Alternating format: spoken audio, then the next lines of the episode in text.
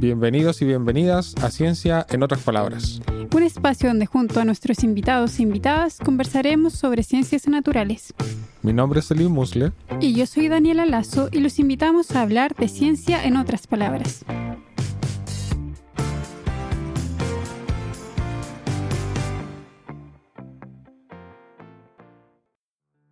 Bienvenidas, bienvenidos y bienvenidas a una nueva temporada de Ciencia en otras palabras, la cuarta ya, como pasa el tiempo, ¿verdad? Ya llevamos, ¿cuánto? ¿Dos años, Selim? Así es. Sí, sí, dos añitos. Muchas gracias a todas ustedes, bellas personas, y gracias a todas las personas que nos han apoyado también en nuestra campaña de Coffee. Si quieren saber más de ella, siempre eh, dejamos el link en la descripción. Así que ahí pueden verlo y nada, pues Selim, a lo que vinimos. Cuéntanos, ¿qué tenemos para hoy? Hoy tenemos una tremenda invitada. Así que vamos a presentarla de inmediato. Estamos aquí con Cata Velasco, bióloga marina, cofundadora de Fundación Mariciencia, una tremenda fundación que está haciendo mucho por eh, divulgar información sobre los océanos de una forma súper inclusiva. Ya vamos a hablar de eso. Y también es eh, exploradora de National Geographic. Hola Cata, ¿cómo estáis?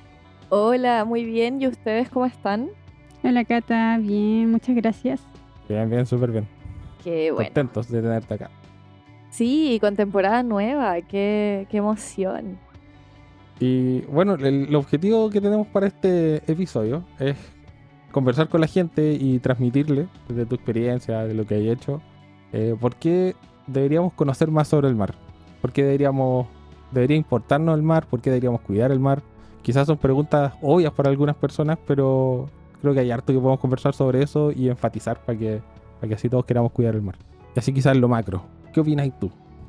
¿Qué opino yo? Mira, el océano es demasiado importante eh, por varias razones. Uno es regulador del tiempo y el clima. Ya el océano, al ser esta gran masa de agua, eh, nos ayuda a amortiguar las temperaturas extremas. No sé si ustedes han ido, por ejemplo, eh, dentro de, un rango de tiempo acotado a Santiago o a Valparaíso y comparan, o por ejemplo, eh, Concepción versus Chillán, si comparan como a la misma latitud, eh, lugares que están más, cercos, más cerca perdón, y más lejos del océano, eh, vemos que los lugares que están más cerca del agua tienen temperaturas menos extremas. O sea, en invierno hace menos frío en general y en verano hace menos calor.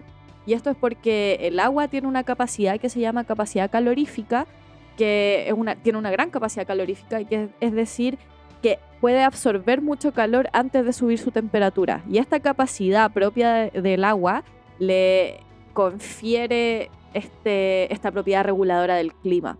Entonces el océano, por el puro hecho de ser agua, ya nos está ayudando a regular el, el tiempo en el corto plazo y el clima en el largo plazo. Eh, además, también es una verdadera arma contra la crisis climática. El océano conversa constantemente con la atmósfera, eh, absorbe gases que vienen de la atmósfera y uno de esos es el CO2. El CO2 se usa en el océano principalmente para la actividad fotosintética de las microalgas, que son estos organismos súper poderosos de los que sabemos muy poco en general. Y estas microalgas absorben CO2 para realizar fotosíntesis y en este proceso, cuando el océano comienza a recibir CO2, se- ese CO2 se va de la atmósfera. Entonces tenemos eh, una cantidad de CO2 más o menos estable gracias a la absorción del océano, a pesar de que estemos constantemente liberando más CO2. Pero esto no es gratuito, porque esta liberación de CO2 también genera acidificación oceánica, de lo que podemos hablar un poco después cuando hablemos tal vez de, de las amenazas que sufre el océano. Entonces el océano absorbe CO2, nos ayuda a combatir la crisis climática, regula el tiempo, eh, oxigena el planeta, con también este proceso de fotosíntesis se libera mucho eh, oxígeno, casi la mitad del oxígeno que respiramos proviene de la atmósfera, o sea, de, perdón, de- del océano. Entonces, además no, nos entrega oxígeno, nos entrega alimento, es parte de nuestro patrimonio cultural, de nuestra historia evolutiva, venimos de ahí, entonces es mucho, muy importante. No, súper importante todo, todo lo que tú mencionaste. Selim comprende muy bien eso del clima porque Selim vivió en Angol por mucho tiempo. en el verano se asaba, en el invierno se congelaba. No, qué duro. Y, y también el tema del oxígeno, porque por lo general eh, uno piensa como en los bosques, como los grandes pulmones del planeta, pero es porque igual uno se olvida un poco de estos microorganismos que viven en el océano, porque al ser tan chiquititos uno como que no los ve, lo- son como invisibles, entonces no, no le toma tanto el peso a todo lo que hacen para, para generar este, o sea, capturar, ¿verdad?, el CO2 y generar el oxígeno. Sí, sí, son héroes invisibles. Sí, pues siempre está ese sesgo de, de que conocemos más lo que vemos más frecuentemente. pues, Y nosotros habitamos la Tierra, la parte terrestre de la Tierra.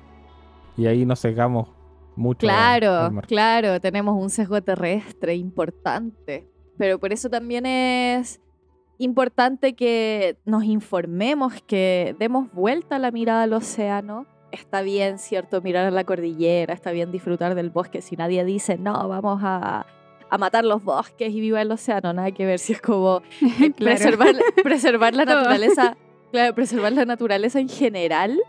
eh, pero si, como dice Selim, tenemos este sesgo terrestre, reconozcámoslos y tratemos de, de equiparar la cancha y, y también apreciar lo que tenemos bajo el agua, que es más difícil de observar también. Oye, hablando de eso, de observar bajo el agua, tú eres buzo, pues, tienes unas fotos espectaculares del mundo submarino. ¿Podrías Oh, contarnos un poco, compartir eso, cómo, cómo quizás ha nutrido tu mirada del océano el hecho de bucear? Algo que nosotros con Daniela no hemos hecho. No, nunca han buceado, tienen que ir. Tienen que ir, se los recomiendo. Eh, sí, pues yo cuando, bueno, yo no buceaba antes de, entrar a biología marina. eh, adentro de la carrera se me dio la oportunidad y un electivo de buceo y yo, obvio que lo quería tomar. Si de algo estaba segura era que quería comenzar a bucear. Eh, y nada, la primera vez que buceé fue otro mundo. Fue, y eso que estaba buceando en un lugar muy poco profundo, estaba en la bahía de Montemar, ahí donde yo mismo estudiaba en, la facultad de Montemar, ahí en, Reñaca. Y nada, pues tú decís, ya estoy como en el patio de, poco menos que en el patio de la U buceando, ¿qué tanto voy a ver? Y en verdad, claro, es otro mundo, bajo el agua tienes un montón de peces, algas de colores, eh, pequeños crustáceos, de todo, un poco más allá, una lobera, así eh, los lobos llegaron al buceo, entonces se vieron un montón de cosas y fue como, wow, tengo que mostrarle esto a las demás personas. Y ahí fue cuando la fotografía submarina se hizo una gran aliada de, del buceo. Entonces primero tuve que aprender a bucear bien, después empecé con una cámara compacta, eh, muy automática, y después ya me cambié a una cámara reflex con un housing que es para esa cámara. Y así como que empecé a hacer otro tipo de fotografías, como que cada vez a, aprender un poco más. O sea, sigo siendo súper amateur, así una, un, hago fotografías muy de vez en cuando, pero ha sido una muy buena herramienta para poder mostrar lo que hay allá abajo, porque es difícil, pues, o sea, no es fácil decirle a todo el mundo, vengan a conocer estas maravillas submarinas, si es muy difícil ir a bucear, o sea, es caro, requiere su logística, tenemos que tener tiempo, entonces la fotografía a veces es más fácil. Sí, de todas maneras, sí. No sé, he visto las fotos y son súper bonitas. Yo una vez quise meterme igual a un electivo de, de buceo, pero hacía la, la exclusión que era solo para biología marina y no para No. biólogos, entonces me quedé fuera. No, esto es como una funa, la carrera de biología marina. Es que No, qué mal. lo que pasa es que está selectivo y imagínate, po, 100 personas quieren tomarlo el semestre y, y no da para tanto. Yo creo que eso, o sea, la facultad no tiene tantos trajes, no tiene tantas botellas y ahí, ahí se empieza a... Siempre priori- priorizan. Ni, siquiera yo lo tomé. Yo cachaba que como que te hacían una prueba física y como que a los más aptos los dejaban. Yo decía, no, es como lo hoy. Así que como que Yo creo que igual habría quedado fuera. No, oye, discriminación total. no, qué mal. Pucha, hay que hacer más electivos de buceo, pues que eso igual es cierto. En las carreras, por lo general, mucha gente, en las carreras de biología marina también mucha gente se queda abajo. No, siempre es más gente interesada que los cupos que hay. Es que bucear es muy bacán. Pero qué tan cierto que lo que uno ve abajo es como más grisáceo acá, porque eso he escuchado de acá de Chile, como que es más grisáceo, no es como, no sé, ir al Caribe y ahí ves todos los corales, todo colorido y bla, bla, bla. Sí, pues, o sea, igual es cierto. Pero me imagino que, tiene su belleza también. No, por supuesto, por supuesto que sí. O sea, el mar de Chile es impresionante, impresionante. Yo Insisto que mi lugar favorito son los bosques de algas, de la Patagonia principalmente, porque hay una biodiversidad muy, muy especial. Es todo muy colorido, aunque uno crea que, claro, en esas aguas tan frías, ¿qué va a haber? Eh, pero una gran biodiversidad hay. Y en el resto de Chile, por ejemplo, hace muy poquito fui a bucear al Garrobo con los amigues de Cono Sur Diving, que les mando un gran saludo. Y pucha, igual harta vida, pues el agua fría, así te cagas, te cagas lo fría que es, pero eh, harta vida. Pero sí es verdad que el mar chileno es más turbio, es más grisáceo, hay más partículas en suspensión, pero eso también es parte de lo que hace que nuestra biodiversidad sea tan rica, porque todas esas partículas en suspensión son microalgas, es zooplancton, es materia orgánica, y todo eso sustenta esta gran trama trófica y tenemos hasta grandes cetáceos acá alimentándose eh, porque hay mucho krill, porque están estas microalgas, porque está esta materia orgánica. Entonces, sí, somos una sopa de vida y nutrientes que hace que seamos un océano muy productivo. A diferencia, por ejemplo, del trópico, ya que lo mencionabas, Dani, que sí, el agua es mucho, hay mucha mejor visibilidad, se ven estas aguas turquesas, cristalinas, pero porque también es mucho menos productivo. Así que toma eso, Caribe.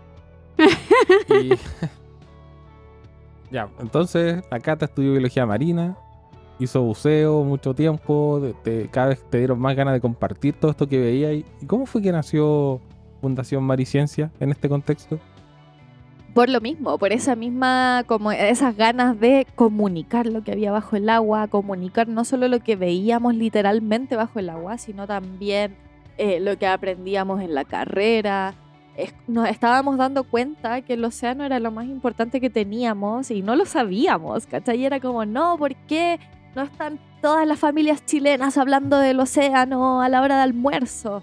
Y era como, ya, ¿qué hacemos? En ese tiempo estábamos trabajando en un centro de buceo y digo nosotros porque esto yo lo armé con Felipe Pizarro, también biólogo marino, eh, también de Laval, pues estábamos trabajando en ese tiempo en un centro de buceo y hacíamos cosas, hacíamos limpiezas submarinas con la gente que iba al centro de buceo, teníamos ganas de, de armar muchas actividades con la, con la comunidad.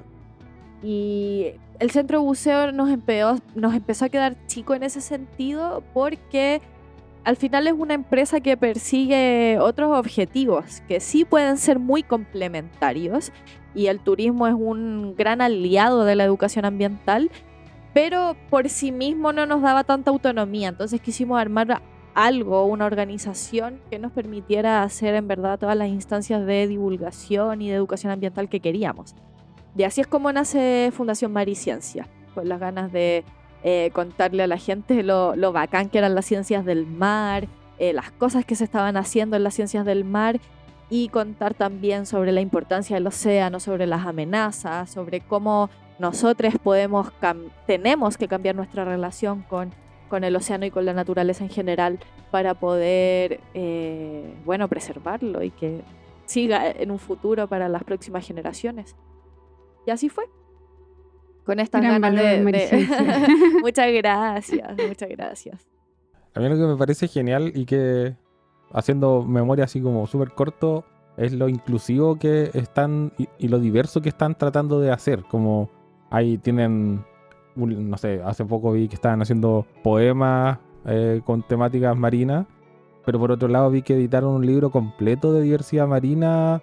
Eh, muy inclusivo, con dibujo, con información en braille, con Sí. audiolibro, con todo. sí.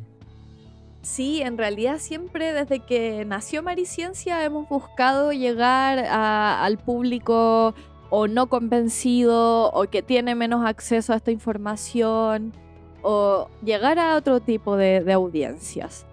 Y eh, Fundación Mariciencia también está compuesto por un grupo muy diverso, muy interdisciplinario y con inquietudes distintas. Y dentro de eso, por en ese contexto es como hemos hecho cosas, por ejemplo, con adultos mayores. Por ejemplo, hace poco hicimos un, un curso de, de bordado, pero inspirado en la biodiversidad marina de Magallanes. Qué Entonces bonito. era enfocado. Sí, era muy bacán porque se generó esta instancia primero de hablar con los adultos mayores sobre el océano, qué era el océano para ellos, qué pensaban, cuáles eran sus inquietudes.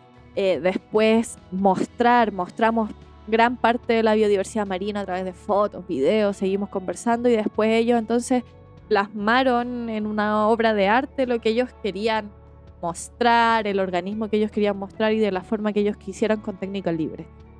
Y además, como dice Selim, tenemos otras instancias y otras iniciativas con, por ejemplo, la comunidad sorda de, de Valparaíso, eh, con la comunidad ciega también.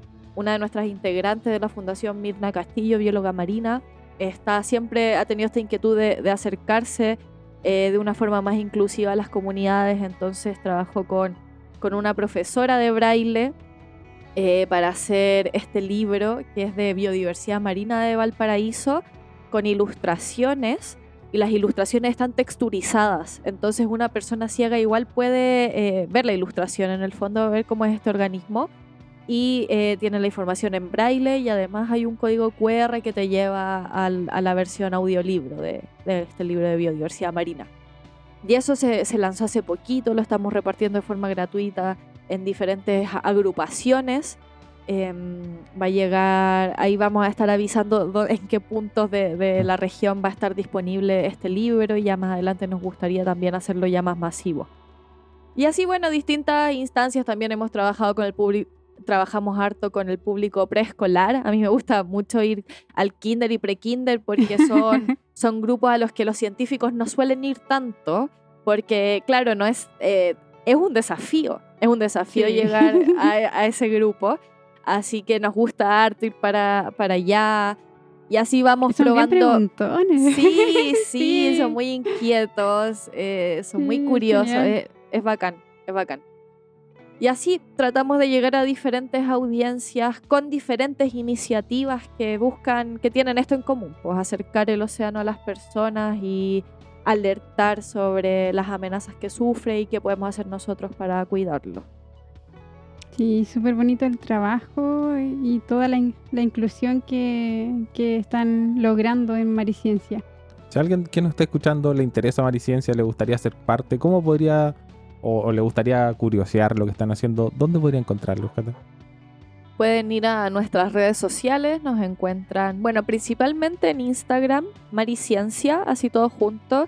También estamos en TikTok, Twitter, Facebook, YouTube. En Spotify tenemos un podcast también. De hecho, es muy raro estar, de- de este- es muy raro estar del otro lado del podcast.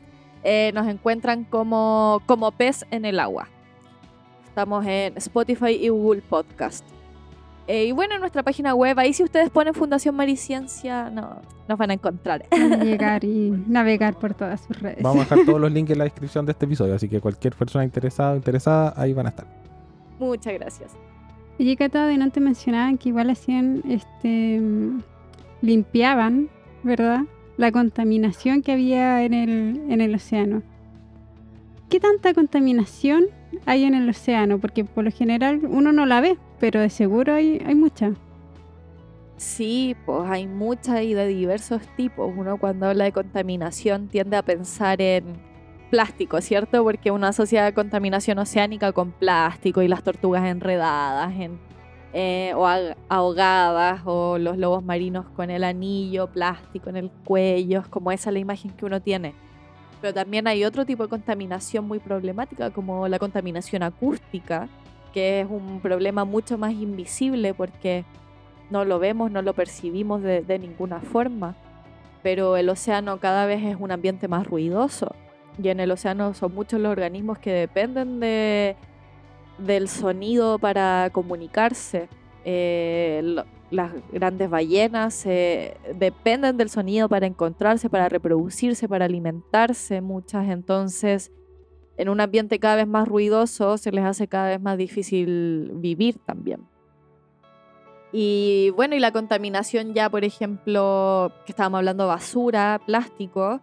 El plástico es tremendo problema y tenemos no solo el macroplástico, que es este que enreda la fauna marina, también tenemos el microplástico, que es el resultado de la fragmentación de este gran plástico debido a la radiación UV, a la fricción, ¿cierto? La agua el agua que está dando vuelta a este plástico ayuda, a que, se desintegre. Y bueno, eso, eso en realidad es un problema, la contaminación. Ya lo hablábamos en algún, creo que fue en otro podcast así con la Daniela, que la contaminación como esa nos pega de vuelta también, porque nosotros la producimos y hace poco salieron estudios de toda la cantidad de microplástico que hay en nuestro mismo organismo por, por este mismo hecho. Entonces, Sí. no solo le pega a las tortuguitas, nos pega a nosotros también de vuelta. Sí, totalmente. Oye, ese, ese estudio salió hace muy poquito, que se encontró ya microplásticos en plasma sanguíneo, si no me equivoco. Sí. Y ya está en todas partes, o sea, hace muy poquito salieron otros estudios de que las fecas de, de bebés, así recién nacidos, también tenían microplásticos, y Wow. estamos así. Estamos somos llenos. plásticos. Sí. Sí, no, y es horrible porque el plástico también es un disruptor endocrino, o sea, afecta nuestra afecta nuestras hormonas, puede no se sabe si puede afectar nuestra reproducción a largo plazo, entonces bueno, no es como que uno ande así, voy a reproducirme, pero bueno, hay gente que sí, po. hay gente que sí está en sí. El mar, el océano está bajo de varias amen- amenazas. O sea, la contaminación es una grande, pero igual hay otras que están muy también ligadas a la actividad humana, como la acuicultura, la sobrepesca y como los subproductos o, no sé, como las cosas que uno no, no quisiera ver en esta actividad, es que es como el, el abuso de los antibióticos o el hecho de dar tanta comida a los salmones en un lugar y que esa comida decante y caiga al mar y genere estos lugares con poco oxígeno, como tener estar tirando eh, eh, son- es materia orgánica, pero exceso de materia orgánica. Entonces generan otros problemas también. Tenemos varios problemas de los que tenemos que hacernos cargo, parece. Sí, pues hay varios problemas. Ya, ya nombramos a la contaminación de diferentes tipos. Eh, tú mencionas la, la acuicultura, también es un problema. Eh, ahí mencionaba la salmonicultura, también, o sea, la salmonicultura. Hace poco salió un informe del INDH que decía que la salmonicultura era una actividad que atentaba contra los derechos humanos por diferentes razones. Eh, es como eh, tenemos este problema de que se ponen principalmente en zonas más encima que son prístinas, en zonas, los últimos rincones salvajes del planeta como son los fiordos y canales. Ahí además un montón de áreas protegidas. Está la Reserva Cahuéscar, por ejemplo, con, con centros de salmones de cultivo tenemos el problema de los antibióticos que decías tú, de la materia orgánica que genera un una proliferación de algas que a veces puede ser tan masiva que puede generar problemas sobre los mismos salmones, ya que les puede generar incluso taponeo de las branquias, dependiendo del tipo de microalga que, que prolifere, otras microalgas que son nocivas, eh, que son tóxicas. Y así muchos problemas relacionados a la salmonicultura, pero también tenemos otros problemas en el océano, como mencionabas también la sobrepesca. A todo esto, la salmonicultura, cuando se, se pensó en poner, la excusa era que iba a ayudar a parar la sobrepesca, porque íbamos a estar cultivando nuestro propio alimento. Pero, ¿con qué alimentamos los salmones? Con un montón de peces que sacamos del océano. Anchovetas, sardinas, peces que están eh, las pesquerías están colapsadas, sobreexplotadas, estos peces forrajeros terminan en los salmones y para... No recuerdo la cifra exacta, pero es algo así que como para un kilo de salmón necesitamos entre 6 y 7 kilos de peces, de estos peces forrajeros. Entonces, ¿la salmonicultura en realidad está ayudando para la sobrepesca? No. Y así varios, varias amenazas que, que sufre el océano, la pérdida de hábitat también, eh, la presión costera. Estamos cada vez generando mayor modificación de las zonas costeras y presión inmobiliaria. Eh, todo eso afecta la dinámica que hay en las playas y eso también repercute incluso en el océano profundo. Entonces, sí, es harto. Son hartas cosas de, como dice Selim, de las que tenemos que hacernos cargo. Y dile, Selim, yo sé que tú quieres decir tu discurso que siempre das sobre lo- los peces que comen los salmones. Adelante, Selim. No, este, este no es mi momento, pues yo aquí este es el momento de la cata. Dale, Ah. Selim. Sí, pero dale, Selim, yo No, sé yo que lo tienes Yo ahí. siempre digo, siempre digo que eh, es un problema eh, usar pez para alimentar pez. Como que, que nosotros no podríamos comer esa anchoveta y esa sardina. Y ahí se podría terminar el- el- esa cadena para que llegaran los salmones. Exacto. Y, y esa presión en el territorio para un producto que ni siquiera se queda acá.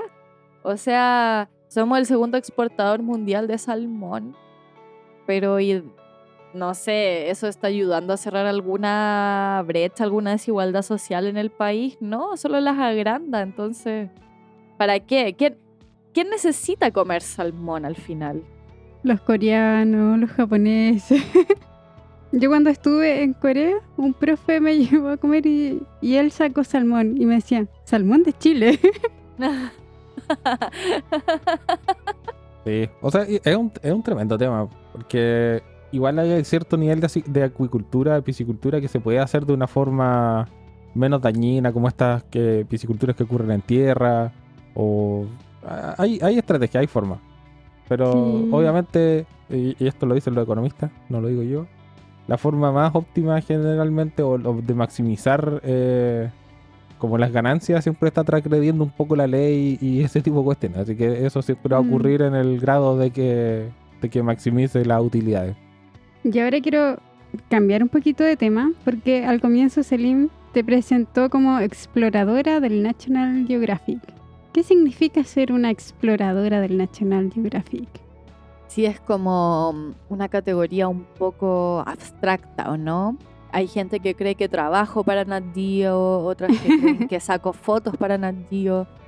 Y en realidad, bueno, aclarar que no trabajo para National Geographic. La categoría de explorador de National Geographic es algo así como un embajador. Es una persona que, que es apoyada por, por National Geographic, ya sea para llevar a cabo su investigación, alguna otra iniciativa, y te apoyan eh, monetariamente, eh, generalmente. Entonces, eh, hace un tiempo, el 2017, Nat Geo tenía esta convocatoria para postular eh, proyectos, ya sea la línea de investigación, eh, storytelling, conservación, etc. Y yo postulé a la línea de investigación para ir a explorar un naufragio en el estrecho de Magallanes. Y cuando Nat Geo acepta mi postulación y me la financia, yo paso a tener esta categoría. Entonces paso a ser como parte de esta familia de National Geographic.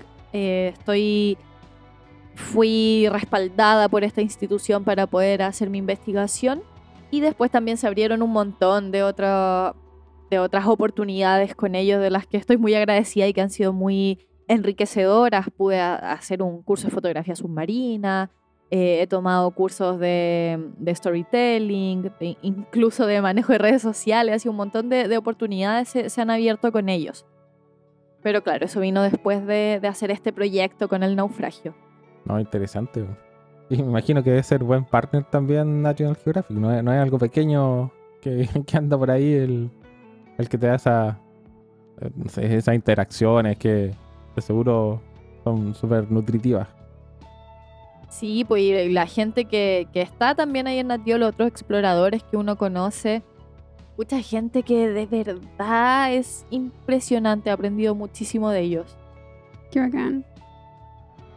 Sí, Bueno, y hace poco también la Cata sacó un libro, un libro que es muy entretenido, muy, muy, muy entretenido.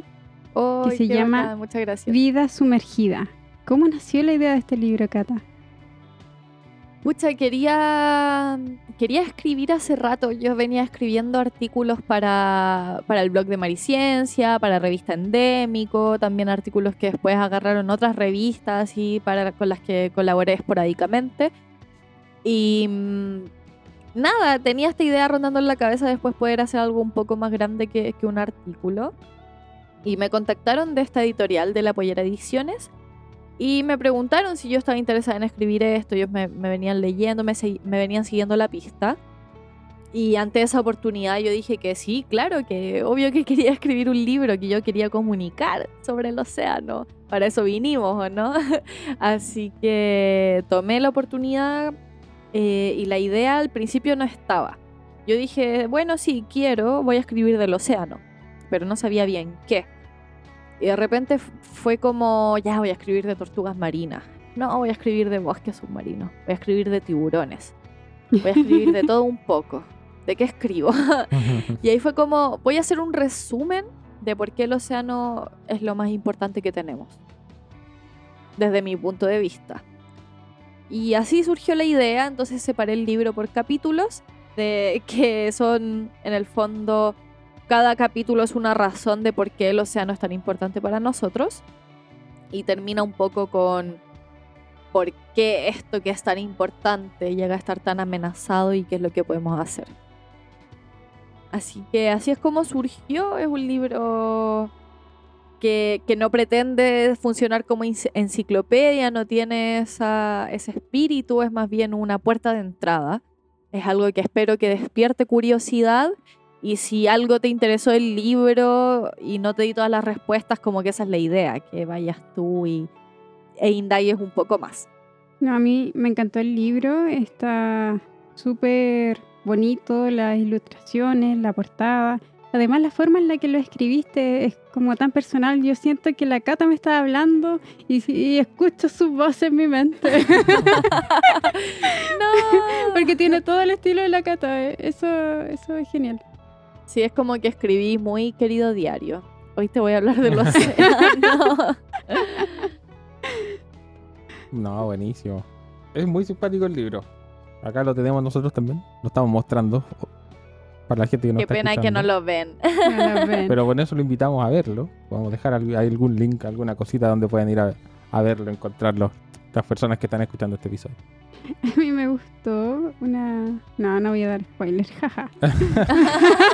Vayan a leerlo. No, mejor no doy spoiler, después me matan. así que no. No, pero, No, o sea, eres libre de dar cualquier spoiler.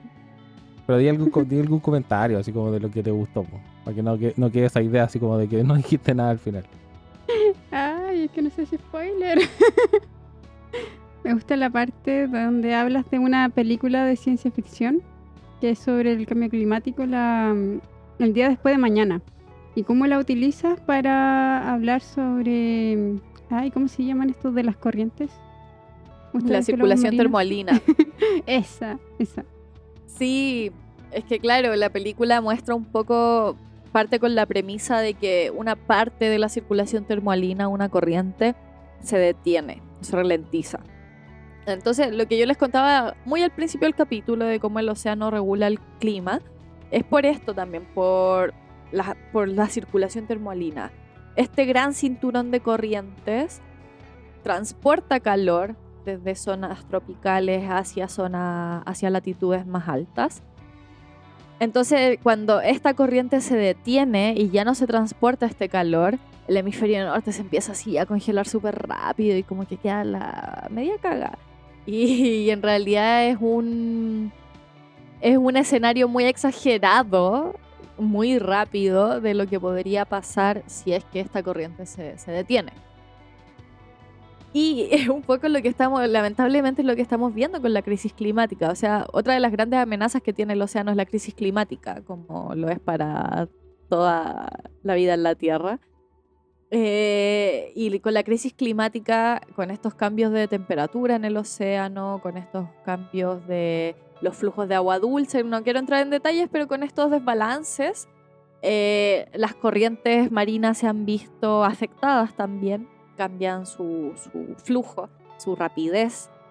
Entonces hay ciertos escenarios, pronósticos futuros que indican que podríamos ver que eso pase, pero no así como en la película, pero sí que la- las corrientes se pueden ralentizar. ¿Qué opinas entonces, Daniela? ¿Eso fue lo que te gustó? A mí me gusta la explicación que da la Cata y cómo relaciona con, con cosas de, de la vida cotidiana, como es una película, para poder explicar estas cosas. Genial el libro. Pero no fue un spoiler, ¿viste? Claro. Bueno, ya, ya había salido en la película. Ve- Claro. Precedente. Ya todos vieron la película. No, buenísimo. Buenísimo, buenísimo. Una última pregunta ya como para ir cerrando el episodio. Más reflexiva, así. ¿Qué podemos hacer entonces si el océano es tan importante para la vida en el planeta? ¿Qué podemos hacer para poder conservar el océano? Em, primero, no caer en la desesperación. Yo sé que a veces se ve todo muy gris, las noticias catastróficas son cada vez más. Nos estamos secando, eh, nos estamos así achicharrando. Es cierto que el cambio climático llegó para quedarse, pero ah, estoy con la canción de Orrego. Esa la escucharon, la de Cuidar el agua. Ahí dice una parte: el cambio climático llegó para quedarse. Bueno, en fin, la cosa es que sí, llegó para quedarse, eh, pero podemos hacer cosas.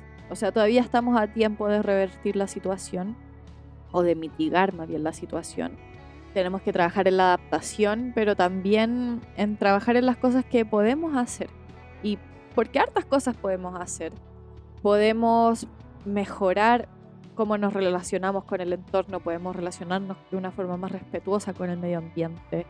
Eh, tenemos sí que trabajar en, en conjunto, en colectivo, tenemos que exigirle a las autoridades políticas que vayan acorde a la crisis climática que estamos viviendo. Tenemos que exigirles que vayan a firmar los tratados internacionales y que le exijan a las naciones que no quieren firmar que firmen, porque es lo que podemos hacer. Tenemos eso, ese es, es nuestro canal de acción. Eh, también podemos hacer activismo en nuestras casas, con nuestras familias, sentarnos a la mesa y conversar de qué podemos hacer, reflexionar con nuestro entorno sobre qué podemos hacer para cuidar el planeta, no solo el océano, la naturaleza en general.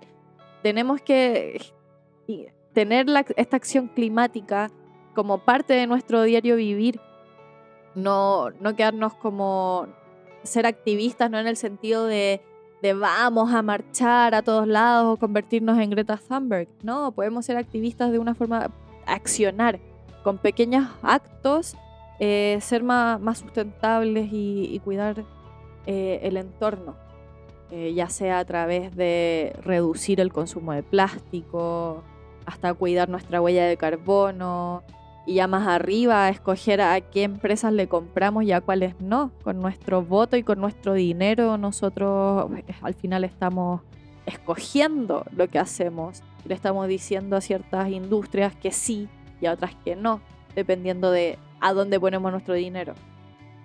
Entonces son varias cosas en realidad las que podemos hacer aún y tenemos que hacerlas porque si no lo hacemos nosotros, eh, no lo va a hacer nadie eh, y ya no tenemos más tiempo, no hay más tiempo, tenemos que actuar ahora. O así lo veo yo al menos, no sé ustedes cómo lo ven. Sí, no, estoy completamente de acuerdo que el, tiempo no está a nuestro favor. Podemos hacer cosas, es verdad.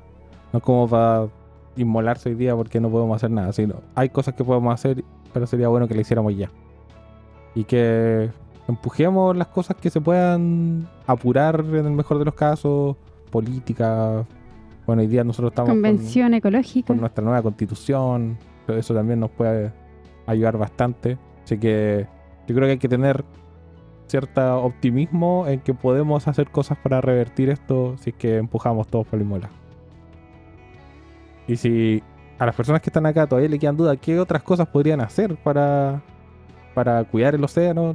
De, seguro que podemos encontrar algunas más en el libro La Cata, así que los invitamos a todos a, leerlo, a buscarlo por ahí en su tienda regalona de, libros. Y ya con esto vamos llegando al cierre del episodio. Cata, te queremos ag- agradecer mucho tu tiempo, tu- tus palabras en este, en este episodio. Y, ¿no? y felicitarte por todo lo que haces, por todo lo que hace Mariciencia también a través tuyo. Le entregamos un saludo a la gente y, y bacán haber podido estar aquí conversando contigo. No, muchas gracias a ustedes por la invitación.